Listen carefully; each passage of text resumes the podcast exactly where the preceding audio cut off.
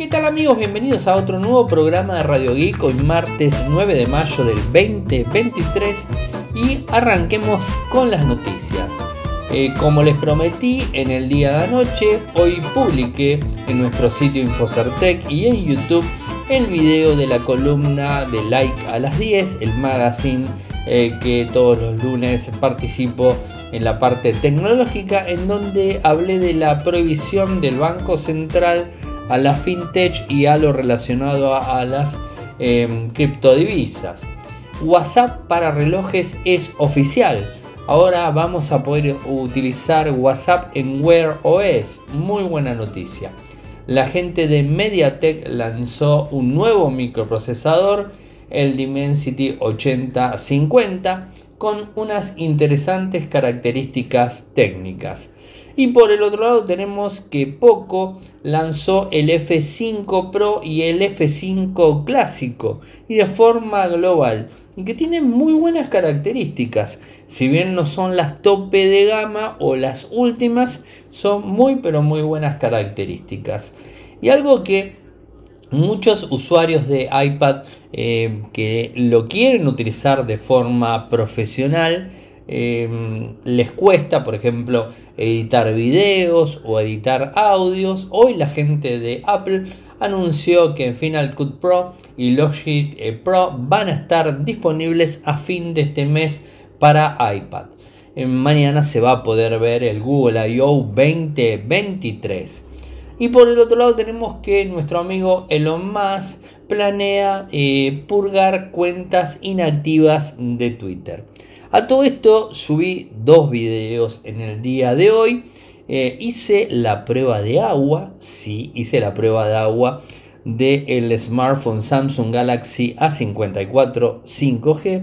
Lo metí bajo una canilla de agua, es IP67, IPX67, se puede sumergir hasta eh, un metro, 30 minutos digamos, de, de, permanencia debajo del agua, siempre agua dulce, eso ténganlo más que en cuenta. Em, y como para poder utilizarlo. Lo probé, está el video de unos segunditos en las redes sociales, como siempre, Ariel Mcor lo pueden ver. Eh, el jueves voy a estar probando el A34 y hoy me llegó de la gente de Motorola el Moto G23 que este sí vamos a hacer un unboxing. Ah, algo que seguramente ustedes habrán visto que, si bien anoche les conté que el A54 de Samsung y el A34, eh, la empresa aquí en Argentina me los envió para revisión, eh, el tema son que eh, son equipos que vienen sin caja, con lo cual no pude hacer un unboxing porque me vinieron los teléfonos así, solos, en una bolsita, me vinieron los dos teléfonos. Entonces, como se imaginan, no puedo hacer ningún tipo de unboxing. Hoy salí con el A54 y lo estuve probando todo el día. Eh, de hecho, sigo utilizándolo hasta que se muera la batería eh, como teléfono principal. Hoy todo el día me dediqué a usar ese equipo. El jueves voy a probar el A34 y el día viernes voy a probar el Moto G23. O sea que esta semana va a ser días de prueba. Eh, y bueno, en primera instancia les cuento que la 54 me rindió más que bien el equipo. Eh, es bastante cómodo, muy buenas las cámaras. Estuve haciendo, de hecho, grabé un video eh, de día, en donde grabo siempre, vieron la Facultad de Ciencias Sociales en, Cava, eh, que siempre grabo de día, y ahí hago pruebas también de foto, de fotos. Eh, y hace un rato salí a pasear a, a Katy, a mi perrita, y hice un video así informal de noche para probar cómo se comporta cámara delantera, cámara trasera, estabilización óptica, eh, todo lo que tiene que ver con el zoom óptico de 2, el zoom digital de 4 y de 10. Bueno, como para poder probarlo, un video más bien informal que voy a estar subiendo también seguramente en el día de mañana. Otra cosa para contarles es que mi Samsung Galaxy Flip 4 se actualizó con lo que sería el parche de seguridad de mayo a primero de mayo del 2023. Algo muy bueno, no le he encontrado diferencias, simplemente cuestiones de seguridad tampoco he leído porque no me dio el tiempo, casi casi em, que lo actualicé y me puse a grabar. Así que bueno, esas son todas las novedades que tenía para contarles en relación a lo que, en lo que estoy trabajando. Eh, y en lo que tiene que ver eh, con la columna Tech que grabé de like a las 10, los invito a que vean el video porque ahí explico algo de lo mismo que anoche expliqué en Radio Geek. Bueno, lo explico quizás desde otros enfoques, otros puntos. Y lo bueno de, esta columna es que por el otro lado tengo otros eh, periodistas que me están consultando y bueno, es como que se hace un ida y vuelta. Así que los invito para que lo puedan ver. Eh, y como bien les dije y como bien saben que hace un tiempo lo vengo realizando, grabo un video con la noticia del día. Y yo creo que la noticia del día eh, tiene que ver eh, con WhatsApp eh, en Wear OS, o sea, los equipos, los smartwatch que soporten Wear OS van a poder utilizar WhatsApp en el equipo de forma nativa. Algo que es muy interesante. Seguramente muchos me dirán, Ariel, yo tengo una pulsera cuantificadora eh, o tengo, por ejemplo, mi, smartwatch que me permite inclusive responder WhatsApp.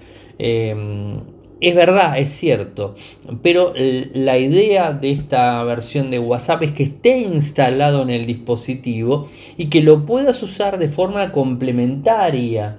¿Se entiende? O sea, eh, que no tenga que estar conectado al teléfono para que funcione. Eh, puede ser útil para muchas personas y puede ser algo absurdo para otras, ¿no? Porque si tenés un smartwatch que sí o sí depende de tu smartphone para poder conectarse, es bastante absurdo. Porque en definitiva, si la aplicación de tu equipo se conecta eh, con el WhatsApp que tenés este, instalado, no con el WhatsApp, sino con las notificaciones, te llega un WhatsApp y lo puedes responder que es casi casi la función básica que puedes hacer de un smartwatch, ¿no? O sea, no es un teléfono. Se entiende a dónde quiero llegar, ¿no? Eh, entonces no es, no es tan importante. Por ejemplo, el año pasado probé el Samsung Galaxy Watch 5 y no tenía, el que me dieron a mí para probar, no tenía eh, chip eh, en 4G, no lo tenía. Y entonces, ¿qué hacía? Se sincronizaba con mi celu. Y al sincronizarse con mi celu, es bastante, digamos, absurdo que lo tenga eh, metido en el smartwatch de forma independiente porque si tengo que estar sí o sí conectado conectado al celu vía bluetooth eh, o lo que fuese para conectarse y todo es como que es bastante absurdo. Em, quizás está más orientado a otro tipo tipo de smartwatch quizás más adelante las cosas sean diferentes y, podamos tenerlo de alguna manera más independiente. Porque, por ejemplo, ustedes miran, bueno, Ariel, también tenés tabletas, que tenés WhatsApp, que hace un tiempo WhatsApp viene trabajando bastante, que de hecho lo he, lo he anunciado hace una semana más o menos, el tema de poder utilizarlo en múltiples dispositivos a WhatsApp, que es una genialidad, les cuento. Para mí que pruebo equipos es una genialidad. Este, mm, bueno, eh, en la tableta también está bueno porque lo tengo en la tableta eh, y puedo contestar vía Wi-Fi. O sea, si me quedo sin Wi-Fi, desde la tableta no voy a poder contestar nada porque no va a salir nada porque no tiene Wi-Fi. Más que lógico. Eh, pero se conecta vía Wi-Fi. Es diferente. O sea, no lo veo similar un smartwatch a una tablet en funcionalidad a WhatsApp. ¿no? Eh, y como les decía, el tema de, WhatsApp, que no lo había probado como lo probé hoy, eh, el tema de migrar hacia lo que sería el A54, que la migración la hice ayer a la noche, antes de irme a dormir, para la mañana tempranito, a las 6 de la mañana, desconectar el teléfono el A54 y empezar a usarlo, por supuesto. Em, siempre lo que tengo que hacer es, antes de pasarle el chip, tengo que digamos, este, hacer el backup de WhatsApp en mi dispositivo principal y único, porque antes era así. Hago el backup, lo subo a la nube, meto el chip en el otro equipo, configuro el WhatsApp, bajo de la nube la configuración, o sea, el backup en sí y me funciona. Después cuando me quiero volver a mi teléfono tengo que hacer de vuelta la inversa. Eh, anoche eso no me sucedió. Automáticamente vinculé el nuevo equipo que era el que está funcionando hasta ahora con el chip, eh, digamos, este, el Nano SIM, y lo estoy usando sin ningún tipo de problemas. En cuanto a mi teléfono, el Flip 4, que es mi teléfono, sigue funcionando WhatsApp sin ningún tipo de problemas. Y el WhatsApp web tampoco lo tuve que reconfigurar, porque también ese era otro tema. Imagínense eh, que al poner otro dispositivo, o sea, otro, otro equipo eh, que se conectaba a WhatsApp, el WhatsApp web que tenía en mi computadora de escritorio se desconfiguraba y tenías que volver a escanear el código. Bueno, con este sentido no hace falta, lo puedo seguir utilizando sin ningún tipo de problemas. Así que particularmente a mí me, me benefició y yo creo que no solamente a mí, a muchas personas creo que eh, que los beneficios. Creo que es una muy buena acción la que hizo eh, WhatsApp de, permitir múltiples dispositivos. ¿no? Recuerden que siempre se pueden borrar eh, en las opciones de WhatsApp se puede ir ver los dispositivos que están vinculados, que están los tres puntitos en la parte lateral superior derecha. Se fijan los dispositivos vinculados y pueden volar todos los equipos. Eliminar, eliminar, eliminar, eliminar. Por si tienen miedo, si alguien se lo instaló y lo está utilizando sin su permiso o dieron el teléfono y no se acordaron que tiene WhatsApp configurado y todos están escuchando lo que ustedes este, están leyendo lo que ustedes están enviando. Bueno, de MediaTek lo cierto es que la compañía taiwanesa viene trabajando mucho y muy bien. Eh, de hecho voy a probar el A34 que tiene un MediaTek y que digamos a grandes rasgos eh, muy similar a la 54, es el A34 de Samsung, ¿no? que tiene un microprocesador MediaTek, mientras que la 54 un Exynos, y por lo que vi a grandes rasgos se comportan iguales eh, en, digamos, en rendimiento. Ahí me quedo. Eh, el Dimensity 8050 es oficial. Eh, con un núcleo principal de 3 GHz. Vendría a ser algo muy similar al 1300 o al 1200. Se basa en un proceso de litografía de 6 nanómetros de TSMC y viene con modem 5G. Eh, trae un procesador octa-core, 4 núcleos, Cortex A78, muy rápidos, Cortex eh, núcleos eh, A54, Cortex núcleo A55.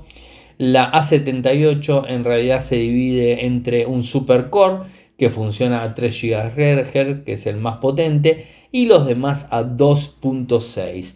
Este micro soporta memoria de hasta 16 GB de RAM, LPDDR4X, almacenamiento UFS 3.1. En cuanto a la parte gráfica, tiene una RM Mali G77 de 9 núcleos para el tema gráficos, admite captura de video a 4K, pantallas de resolución máxima de 2520 x 1080, una frecuencia de actualización de pantalla de 168 Hz, puede funcionar con cualquier pantalla eh, y además eh, soporta cámaras de hasta 200 megapíxeles. Un muy pero muy buen micro eh, que lo veremos este, seguramente en varios dispositivos dentro de muy poquitito. Y lo que les quería contar tiene que ver con el nuevo Poco 5 Pro y Poco 5 Clásico que se lanzaron de forma global y que realmente me parecen equipos muy buenos y a valores eh, óptimos. ¿eh? Eh, por ejemplo, el F5 Pro, que es el más potente, viene con una pantalla AMOLED de 6,67 pulgadas, grande como me gusta a mí, 3200, 1440, 1200, 120 Hz, 1400 nits de brillo, la verdad interesante por cierto. El, arreglo de cámaras traseras es de tres eh, disparadores.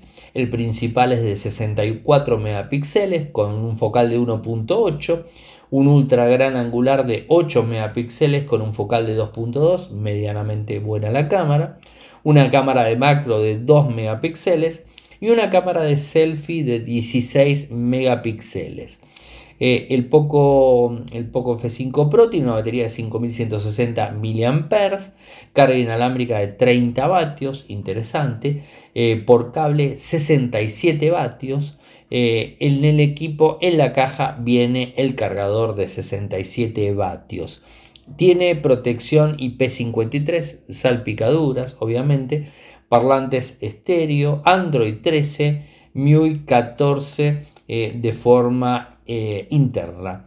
Eh, el Poco F5 Pro, acá viene lo interesante, trae un Snapdragon 8 Plus eh, generación 1, no es el último, pero es recontra repotente, o sea, creo que es más que óptimo, no, no cabe la menor duda.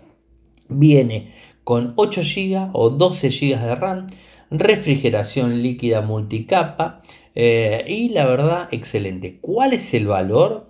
más o menos estamos hablando de 450 dólares.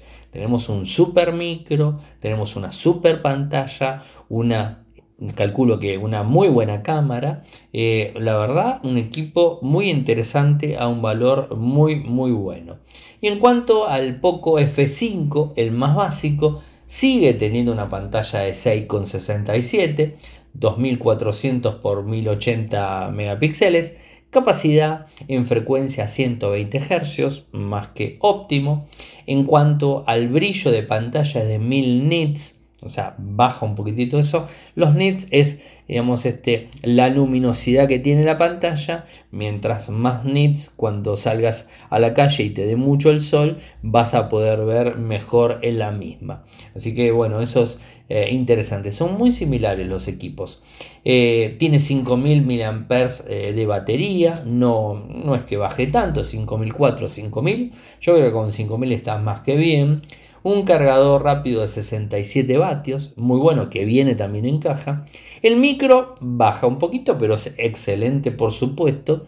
Es un Snapdragon 7 Plus generación 2. Este sí es el último de la generación 7. Eh, viene con 8 o con 12 GB de RAM y el valor de este equipo está en 380 dólares. La verdad, sinceramente, me gustaron mucho. Me encantaría, eh, por supuesto, poder probarlos. Eh, pero bueno, aquí en Argentina es un poco complicado. y vieron que el tema de, de iPad la gente de Apple siempre los quiere imponer como si fueran eh, computadoras personales o portátiles en sí, ¿no? Eh, pero tienen sus limitaciones. La buena noticia es que eh, la gente de Apple anunció que, esperen que les digo la fecha exactamente, creo que es el 25 de mayo, si mal no lo recuerdo, ya se los estoy confirmando, 23 de mayo va a llegar dos aplicaciones muy buenas que son el Final Cut Pro y el Logic Pro para editar video y para editar audio de manera profesional, o sea, audio y video de forma pesada. De forma simple tenemos un montón de aplicación, aplicaciones, pero en este caso más bien pesadas. ¿no? Eh, estos son a los equipos más potentes, por supuesto. Va a llegar primero al iPad que tiene el M1, el M2 o el iPad A12 con el micro Bionic, ¿no? Esto es un poco lo que se está hablando. Eh, eso sí, va a tener un pago mensual de 5 dólares. Eh, pero por supuesto estamos hablando de profesionales que necesitan un equipo de esto para poder trabajar. ¿Qué es lo que dice Bob Borcher, vicepresidente mundial de marketing de productos de Apple?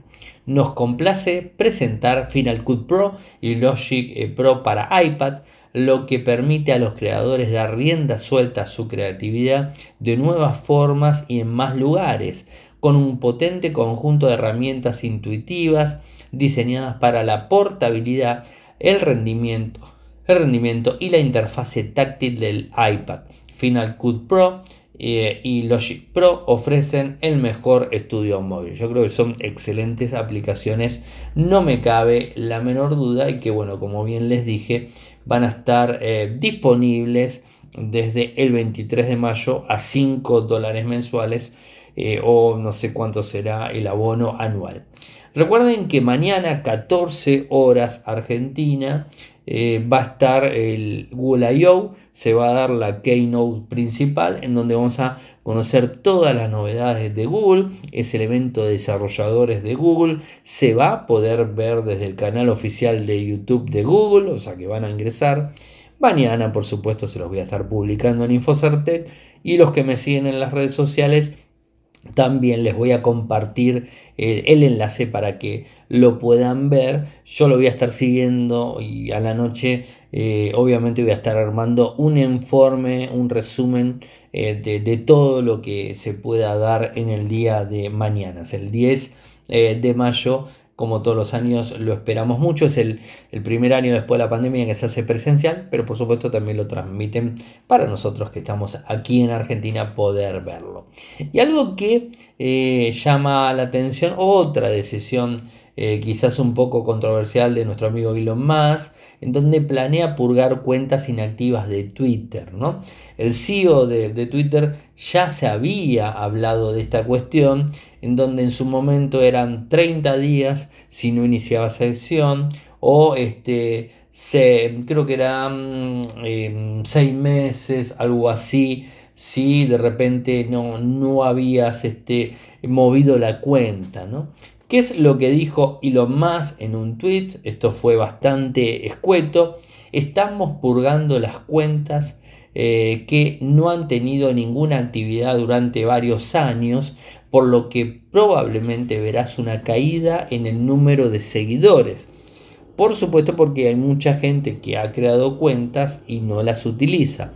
Entonces si creo cuentas y no las utiliza, lo que está decidiendo nuestro amigo Elon Musk es darle de bajas. Ahora, acá sucede algo, eh, algo conflictivo, por así decirlo, porque más allá, convengamos que si hay una persona que no utiliza la cuenta y quizás tenga un nombre que a otra persona le interesaría, está bueno que quede libre, sí, por supuesto. O que también le avise a esa persona, mira, te vamos a... Eh, estoy diciendo todo esto porque no se sabe cómo lo va a hacer. Lo único que tenemos de comunicado, digamos, oficial, entre comillas, es lo que tuiteó en la cuenta y lo más en el día de ayer a la tarde. Eso es lo único que tenemos, o sea que no tenemos nada. Eh, yo creo que la mejor opción, en principio, es enviarles un correo electrónico a la cuenta registrada de cada cuenta de Twitter que permanece inactiva, no sé por cuánto tiempo, porque tampoco lo dijo, mira, tres meses, un mes, seis meses, no, no tenemos ni idea, o sea que no se sabe mucho. Pero ponele que definan, no sé, tres meses, digamos un número. En tres meses no hemos detectado eh, ninguna actividad en tu cuenta. Si no tenés actividad dentro de 15 días, te borraremos la cuenta. Esa sería una opción. Eh, y la otra, el, otro inconveniente que sí se, suscita tiene que ver con que eh, muchas, muchas personas em, digamos, este, han fallecido y sus cuentas han quedado dando vueltas. Em, quizás una persona eh, que no le ha dado gran uso, entonces mucho no, no genera, pero quizás es una persona importante y que tenía una cuenta de Twitter y que eh, se quiere seguir manteniendo el recuerdo. Y por supuesto, como esa persona falleció, no se publicó más nada. Entonces, a los ojos de Twitter, estaríamos hablando de una cuenta inactiva, la cual se cerraría. Entonces, yo creo que también se debería comunicar Twitter con ese tipo de cuentas. Eh, y bueno, ver la posibilidad de, brindarles que a esas cuentas puntualmente, eh, si es que el que quedó a cargo de la misma no decide cerrarla, que siga activa o archivada de alguna forma eh, para, este, bueno, para la consulta, quizás que no siga absolutamente a nadie, no sé, se me ocurren eh, cosas. Y como todo lo que viene haciendo Elon Musk lo hace de una manera compulsiva, lo hace de una manera eh, totalmente arbitraria, entonces como que eh, no tenemos una línea de lo que va a suceder. Facebook tiene algo similar, para conmemorar a las personas que fallecieron. Se puede avisar y las cuentas quedan activas, eh, pero por supuesto con limitaciones, porque bueno, la persona falleció, ¿no? Entonces habría que ver si Twitter hace lo mismo. Y lo más lo que, lo que está informando es que quiere eliminar cuentas, limpiar cuentas eh, para que la experiencia de los usuarios de Twitter sea mejor. No digo que no sea una buena idea, lo que pasa que debería tener algún tipo de regulación eh, para que no, eh, no termine complicando ciertas cosas porque en mi caso particular yo uso las cuentas pero por ejemplo hay personas que quizás no las usen pero si le envían un correo electrónico preguntándoles quizás las vuelvan a reactivar y las vuelvan a empezar a utilizar así que si en estos días empiezan a ver que sus followers de Twitter bajaron, bueno, sepan que el motivo es esta decisión de Elon Musk que va a implementar en cualquier momento. Yo creo que no va a tardar mucho y lo va a empezar a implementar y lo va a hacer de forma compulsiva. Pero bueno, ya, ya lo conocemos. Gente, llegamos al final del programa del día de hoy. Saben que pueden seguirme desde Twitter. Mi nick es arroba arielmcor. Mi nick en Instagram es arroba arielmcor. En TikTok es arroba arielmcor. En Telegram nuestro canal es Radio y Podcast. Nuestro canal en YouTube, youtube.com barra Infocertec. Eh, ¿Qué más? Bueno, nuestro sitio web en Argentina, infocertec.com.ar y en Latinoamérica, infocertecla.com. Muchas gracias por escucharme y será hasta mañana. Chao, chao.